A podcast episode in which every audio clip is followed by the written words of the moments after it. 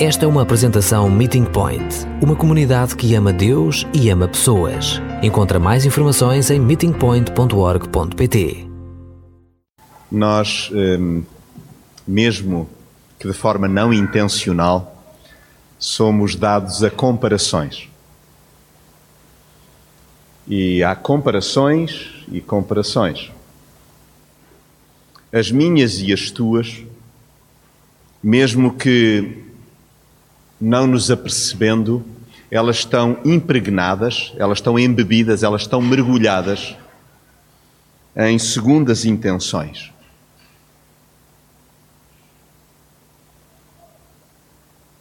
Há preconceitos envolvidos,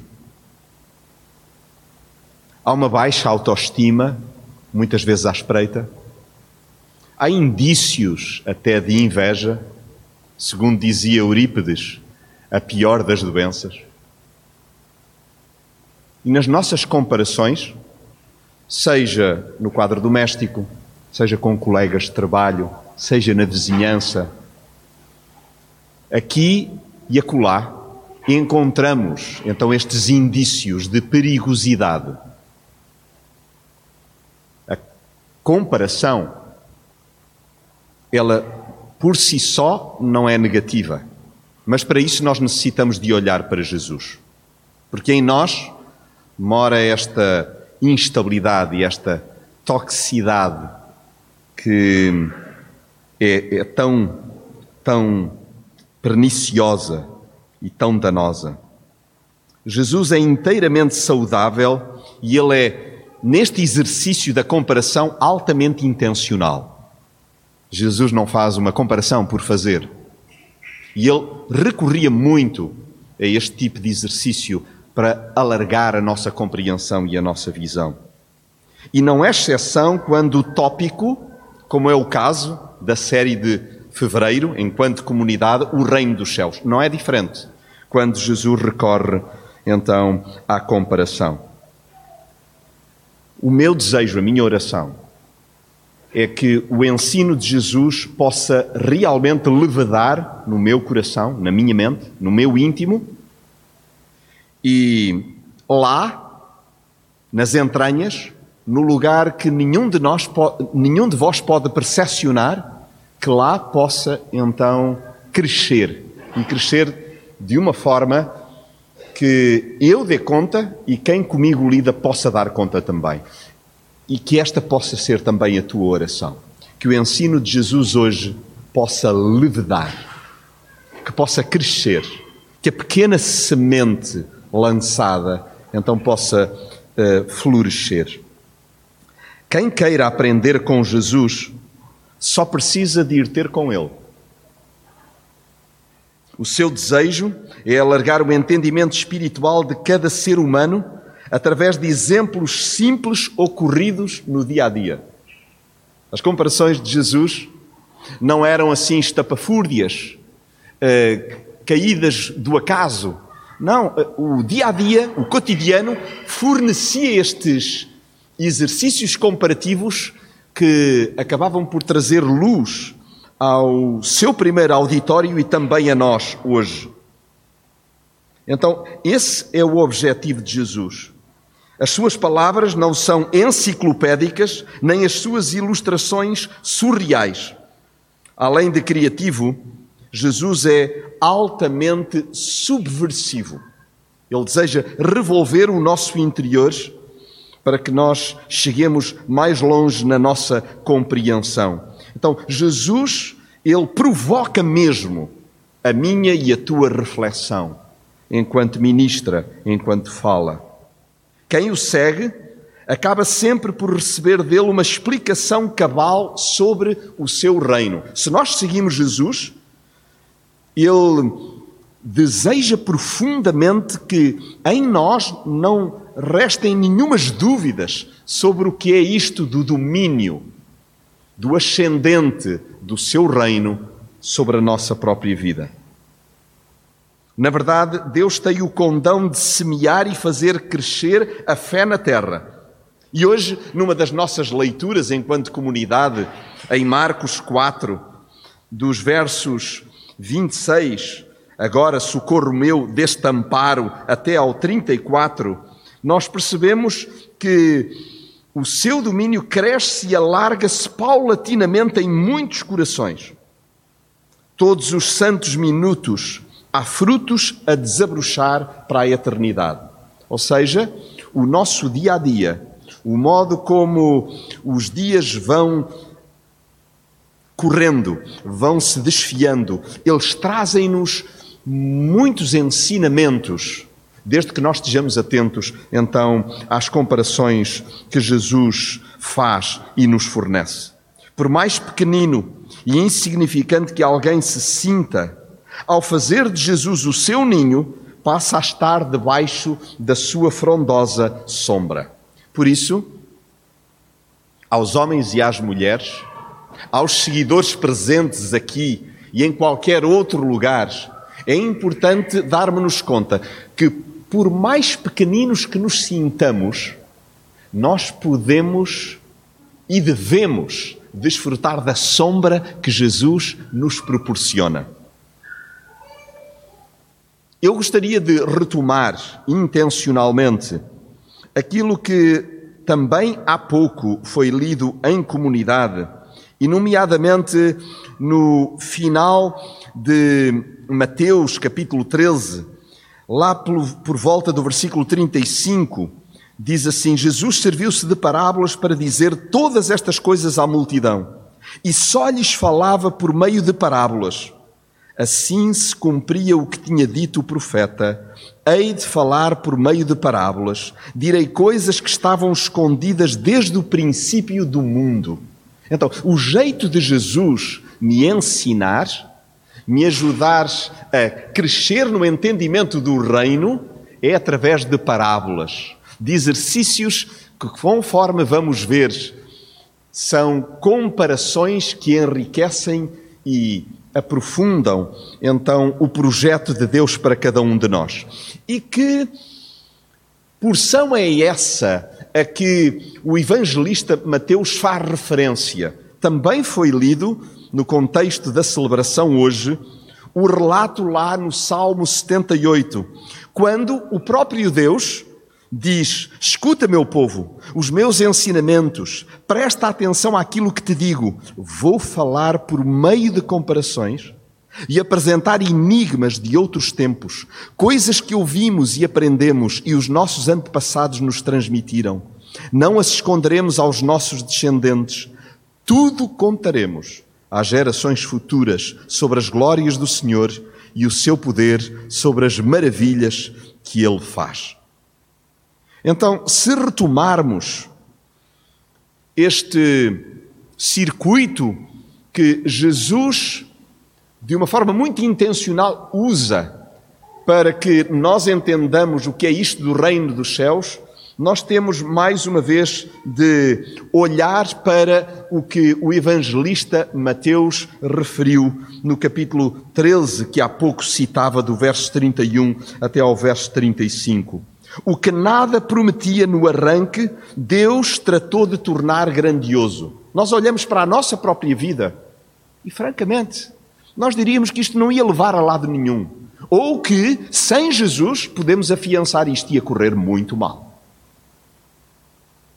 No entanto, Jesus, ele socorre-se do exemplo do fermento e de um pequenino grão de mostarda. E segundo o relato, a percepção, aquilo que Mateus apreendeu, nós damos-nos conta que o que Deus inicia, por mais ínfimo que pareça, far-se-á grande. Olha, nós podemos pensar assim: a minha fé é pequenina, não me leva a lado nenhum. No entanto, é tão curioso o que Jesus está a dizer-me a mim e a ti. É que Ele pode tornar, de facto, a nossa confiança nele inteira, completa, integral, em todos os domínios, conforme já cantámos hoje. Jesus, se é tu o centro da minha saúde, se é tu o centro da minha casa, se é tu o centro dos meus relacionamentos e das minhas amizades, é tu o centro de tudo aquilo que faço Então, o seu reino, o seu domínio resulta de uma quantidade infinda de pequenos começos que compõem uma enorme família. Olhem só, se pudermos verificar com os nossos próprios olhos, não, não estamos aqui sozinhos. Estamos aqui uma pequenina multidão que se espraia a todos os recantos do globo. E isto porque Jesus tem o condão de nos recordar que os seus pequenos começos em nós e à nossa volta redundam então numa enorme família, numa frondosa árvore. A sua ação subversiva tem transformado vidas e mais vidas, de forma invisível, quase imperceptível e tantas vezes silenciosa. É sempre bom recordarmos que o momento chave para que uma semente possa vir a florir, a dar fruto, passa-se na ausência daquilo que os nossos olhos podem percepcionar, passa-se de forma invisível debaixo da terra. É aí que acontece o milagre. E é aí que Jesus, no, no, no nosso íntimo, deseja também operar essa transformação. A sua ação subversiva tem transformado, repito, vidas e mais vidas e de forma invisível, quase imperceptível e tantas vezes silenciosa. Deus vai ampliando o seu domínio. A sua influência é bem notória em cada coração restaurado. Por mais impenetrável que a massa aparente ser, o toque divino tudo leveda de dentro para fora. Podes olhar para o teu filho ou para o teu neto ou para o teu amigo que está agarrado, escravizado por adições? Podes olhar para alguém que contigo trabalha ou que está nas imediações do lugar onde vives e onde tu dizes: Esta é uma vida desgraçada, não há nada que possa ser feito por ele. Errado. Aquilo que nós aprendemos à luz do ensino de Jesus é que a semente que ali germinar pode redundar em algo glorioso, ainda que o começo possa ser miserável, pequenino, aparentemente então inadequado até. Por mais impenetrável, repito, que a massa aparente ser, o toque divino tudo leveda de dentro para fora. Por isso crê. Por isso somos povo que ora. Por isso intercedemos. Por isso acreditamos na operação do Espírito, no milagre, na transformação de vidas. O reino dos céus não se desenvolve de forma sensacionalista, mas cresce a cada dia que passa. Hoje, a minha introdução, se dão conta, vai longa, mas eu serei muito breve. Nos comentários que redigi, que são fruto da reflexão daquilo que escutei Jesus dizer, agora sim peço-vos que abram a palavra em Lucas e o façamos então um, no capítulo 13, versos 18 até 21. Lucas 13, 18 a 21. E se aquilo que recordei há pouco são textos considerados quase que paralelos, então de Marcos e Mateus, Lucas é muito curioso porque ele começa no verso 18 por dizer que Jesus continuou, Jesus estava a ministrar, estava a ensinar, e ele continuou a que é semelhante o reino de Deus. Com que o hei de comparar? Vejam, Jesus falando com os seus próprios botões, dizendo: com o que é que eu vou comparar o reino, o reino dos céus? Com, que exercício eu gostaria de vos propor? E é tão interessante isto Jesus começa no verso 19 por pegar então no exemplo que já enunciei, que já referi, mas que aqui então contactamos segundo o olhar e a coleção, a recolha por Lucas feita. Jesus terá dito é semelhante a um grão de mostarda que alguém semeia na sua horta. Olha, o reino dos céus é como aquele grão de mostarda, a mais pequena das sementes vocês muitas vezes, para o seu primeiro auditório, isto é-vos familiar. Aquilo que vocês lançam na vossa horta, no vosso quintal. Então, algo mecânico, algo que tantas vezes era feito. A planta cresce, até se fazer árvore, e as aves fazem ninho nos seus ramos. Se se recordam, à boleia do que o salmista havia referido. Mas também é verdade que, noutros recantos da palavra, percebemos que Deus é perito neste tipo de enigmas, nestes mistérios que ficam no ar, que cada um aplica ao seu coração e possa dar-se conta, mas o que é que isto significa? Qual é, qual é o exercício comparativo que eu devo fazer? Bom, para mim recolho e divido convosco. E por favor, anotem também aquilo que o Espírito vos vai dizendo, já vos disse e continuará a dizer à luz do ensino de Jesus. Há coisas que crescem saudavelmente sem se dar por elas. O reino de Deus é um exemplo flagrante e misteriosamente encantador. Basta reparar em alguém que se submete a Jesus ou para uma simples comunidade cristã como esta para perceber o impacto que tem numa vastidão de pessoas. Vocês apercebem-se da quantidade de pessoas a que esta comunidade chega? Por teu intermédio. Por meu intermédio por aquilo que vamos fazendo em diferentes lugares nesta cidade. Vocês creem que a semente ela penetra alguns colégios da região metropolitana de Lisboa? Eu creio que sim, porque lá temos estudantes e temos professores. Vocês creem que há lugares fragilizados, estilhaçados, muito magoados, muito estigmatizados, onde o Evangelho chega, sim chega, por vosso intermédio. Junto de mamãs, junto de famílias carenciadas, junto de pessoas que estão em busca de um lugar não temporário para residir. E nós poderíamos continuar aqui com N exemplos.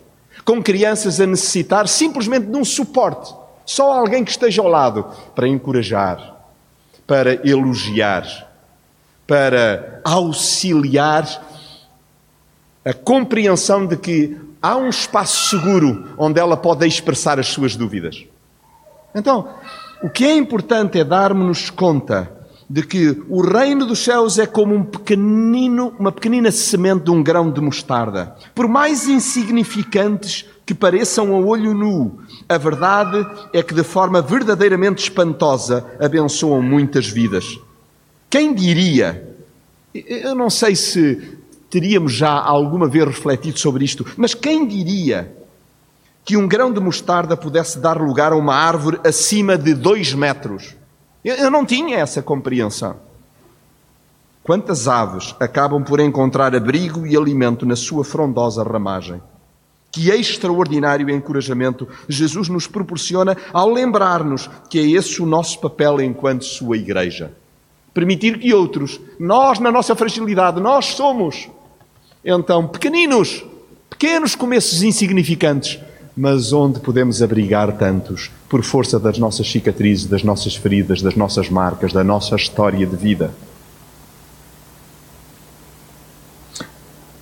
Que extraordinariamente, que extraordinário encorajamento é este.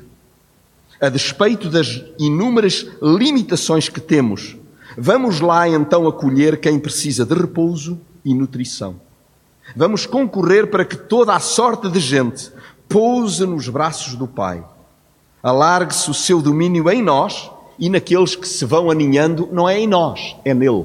É nele. O importante aqui é fazermos a destrinça. Mas o que é verdade é que, voltando ao trecho de Lucas, e nomeadamente neste capítulo 13, ao verso agora 20 e 21, Jesus disse também, Jesus estava a refletir que exemplo é que eu vou pegar para poder explicar-vos, poder dilatar o vosso entendimento sobre o que é isto do domínio, do reino dos céus. Ele pega no grão de mostarda e vai mais longe, verso 20. A que hei de comparar ainda ao reino de Deus? Jesus não se dá por satisfeito. Ele diz assim: Espera, há, há, há, há, digamos que aqui um ângulo, há uma perspectiva que eu gostaria de vos trazer ainda. E Jesus diz no verso 21, com o qual terminamos: ao fermento que uma mulher mistura em três medidas de farinha e faz levedar toda a massa. Eu não sei como é que isto funciona convosco. A mim encanta-me, derrete-me. Eu, eu, eu, Jesus é o meu ilustrador preferido. E, e, e desmancha-me por inteiro pensar nisto. Jesus dizer assim, ah, já, já, já, sei, eu já sei com o que é que eu vou comparar agora o reino dos céus. Vocês lembram-se do poder do fermento? Lembram-se da mulher que mistura em três medidas de farinha e faz levedar toda a massa? Como aquilo é transformador? Como aquilo muda de facto o paradigma? Aquilo que não tinha o condão, o potencial de crescer, olha só o que o fermento faz. Então, assim como um pedacinho de fermento faz a diferença no meio de uma grande quantidade de farinha, também as vidas, sob o domínio de Deus, têm o condão de afetar pela positiva o meio que as envolve. Por favor, vê-te como a pitada de fermento na tua família.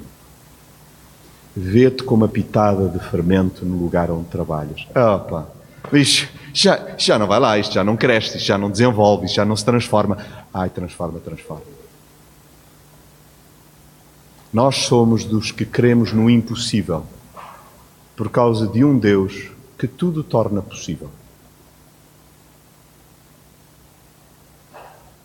Uma só pessoa rendida ao amor de Jesus marca de forma indelével o seu local de residência, trabalho ou lazer. Bastas tu.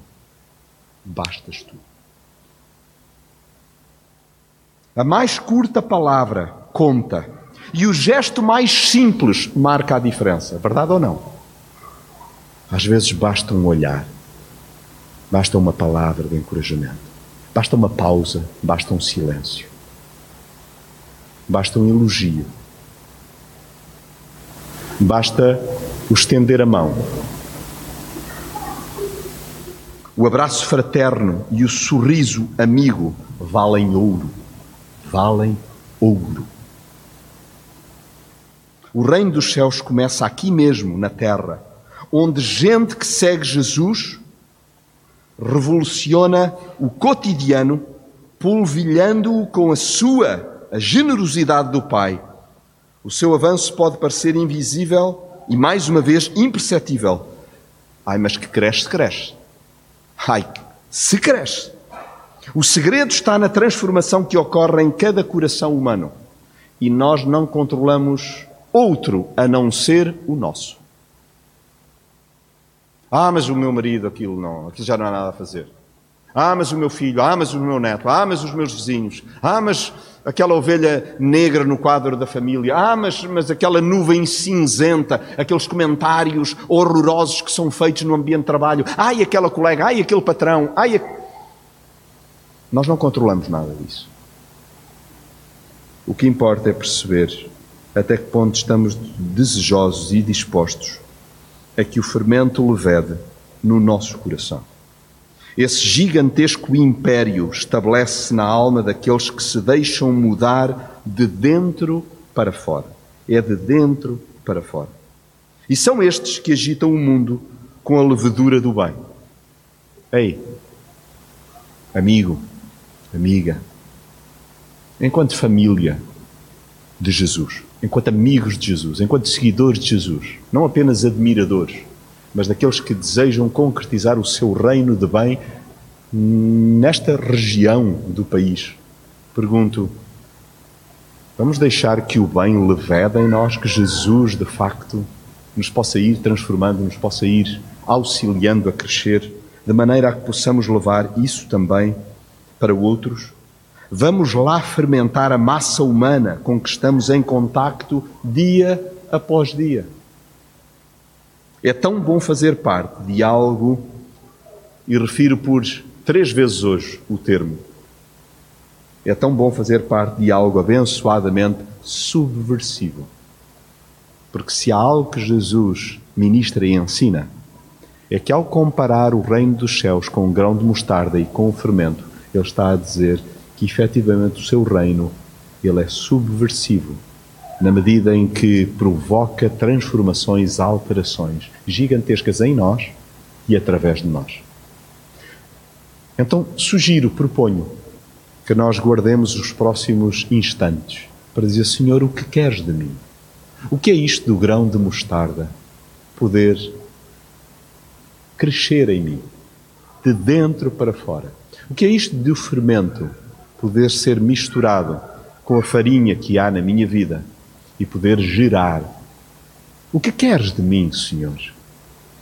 E cada um possa responder a Jesus no silêncio do seu coração, numa oração individual e silenciosa.